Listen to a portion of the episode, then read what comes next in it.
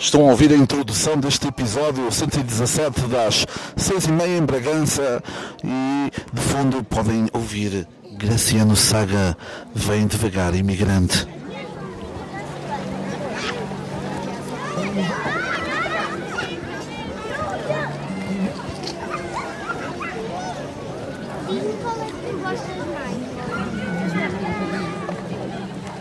Estamos aqui com essas conversas delicadas. Aí os aviões lá atrás. No dia de hoje, que começou na pousada de Vila Nova de Foscoa, com um pequeno almoço, um pouquinho arroçado medíocre, em que eu tive que comer um iogurte sem colher. Porquê? Por causa do plástico. Meu plástico vai para os oceanos e, uh, e estraga os golfinhos, ok? Uh, e também, pronto, dá, dá, para sempre, dá sempre para treinar. Depois do pequeno almoço, dirigimos-nos ao Museu de, do Coa, onde tinha uma vista fantástica, extraordinária, digo eu até, para o Rio Douro. Vista lindíssima, uh, com o sol a bater. Com o sol, imaginem, com o sol a bater o rio parece mesmo com aquilo que lhe dá o nome. Tá bem? Caso vocês não saibam, em, em, eh, como é que é a palavra, pá, incultos e ignorantes, pá. O Rio Douro chama-se Rio Douro porque com o sol ele parece que fica dourado, estão a perceber? Pronto. Começar, pronto, o museu é muito bonito, com os traços arquitetónicos, umas linhas muito simétricas e encaixava-se bem na paisagem, não era um edifício que chocava. Acho que até foi esse o objetivo principal da, da construção. Contudo, tenho uma coisa a reclamar.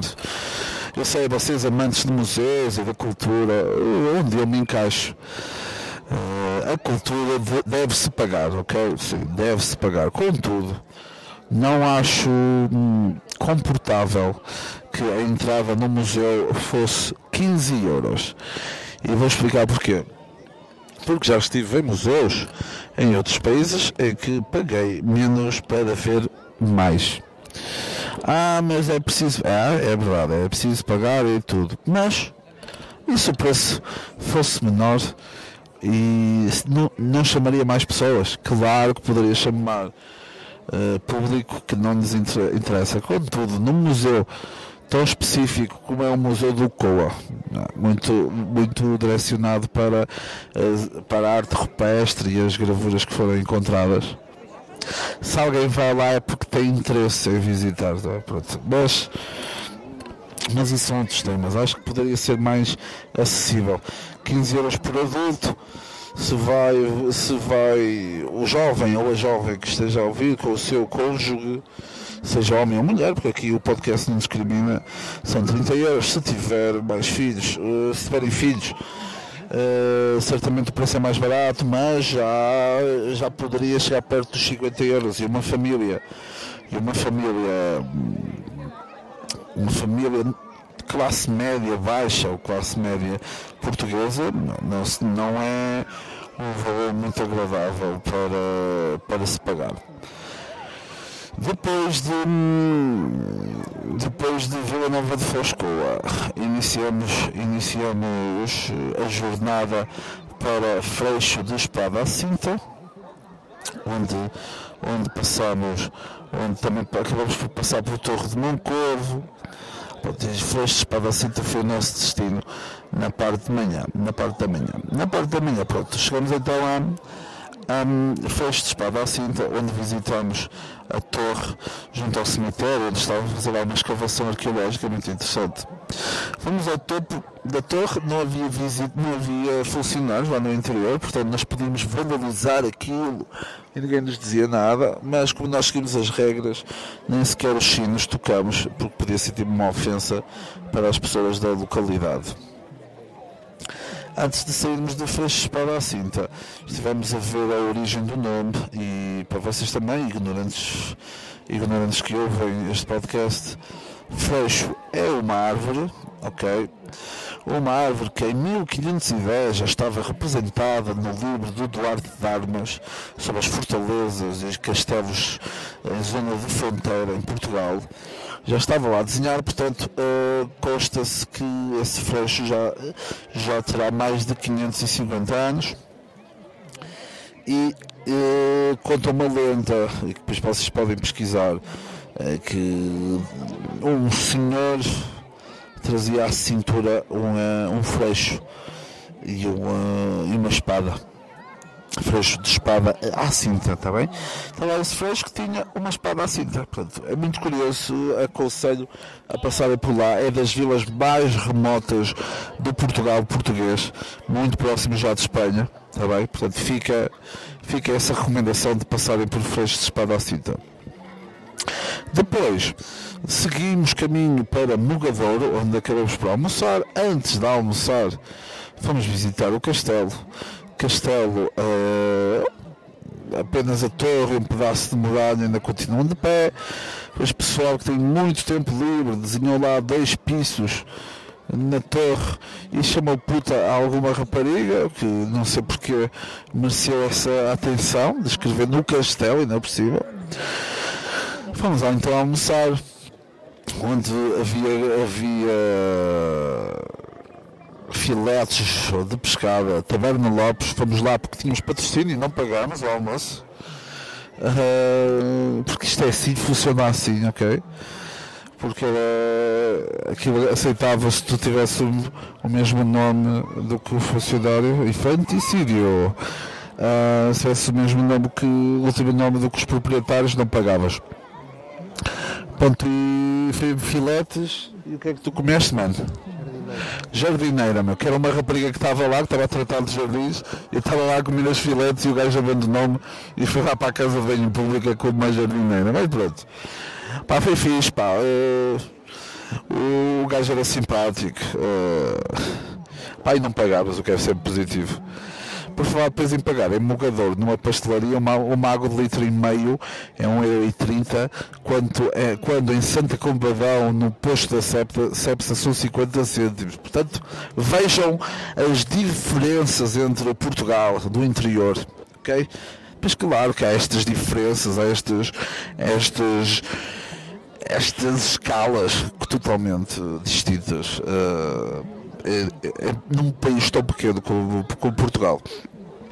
Acabamos de almoçar então e percorremos caminho, continuamos caminho e fomos em direção de Macedo Cavaleiros. Esta viagem foi muito interessante porque paramos junto ao rio. Olhamos para o rio, olha o Rio Douro, Rio incrível, meu. como é que é possível parar a Foz ser numa cidade tão feia como o Porto? Que tem um clube de futebol que é só corruptos e vigaristas. E afinal não, era o Rio Sabor. Portanto, caga lá nisso, caga lá nisso e nunca, nunca, nunca concordem, nunca aceitem aquilo que eu vos digo. Quando fomos a Macedo de Cavaleiros, pá, não tinha nada. Seguimos sempre e neste momento estamos na Albufeira do Azivo. Na viagem aprendemos muitas coisas com letras de Fortaste FF e Just Girls, que eu aconselho a verem e ouvirem também. Vão ler as letras com, com atenção e só vocês podem alcançar, ok? A vida te espera, só tu podes alcançar. A vida. Está bem? Beijinhos. Foda-se. Juro, juro vou, vou cometer infanticídio. Pronto, estamos aqui na Albufeira do Azivo, em Macedo de Cabaleiros, distrito de Bragança.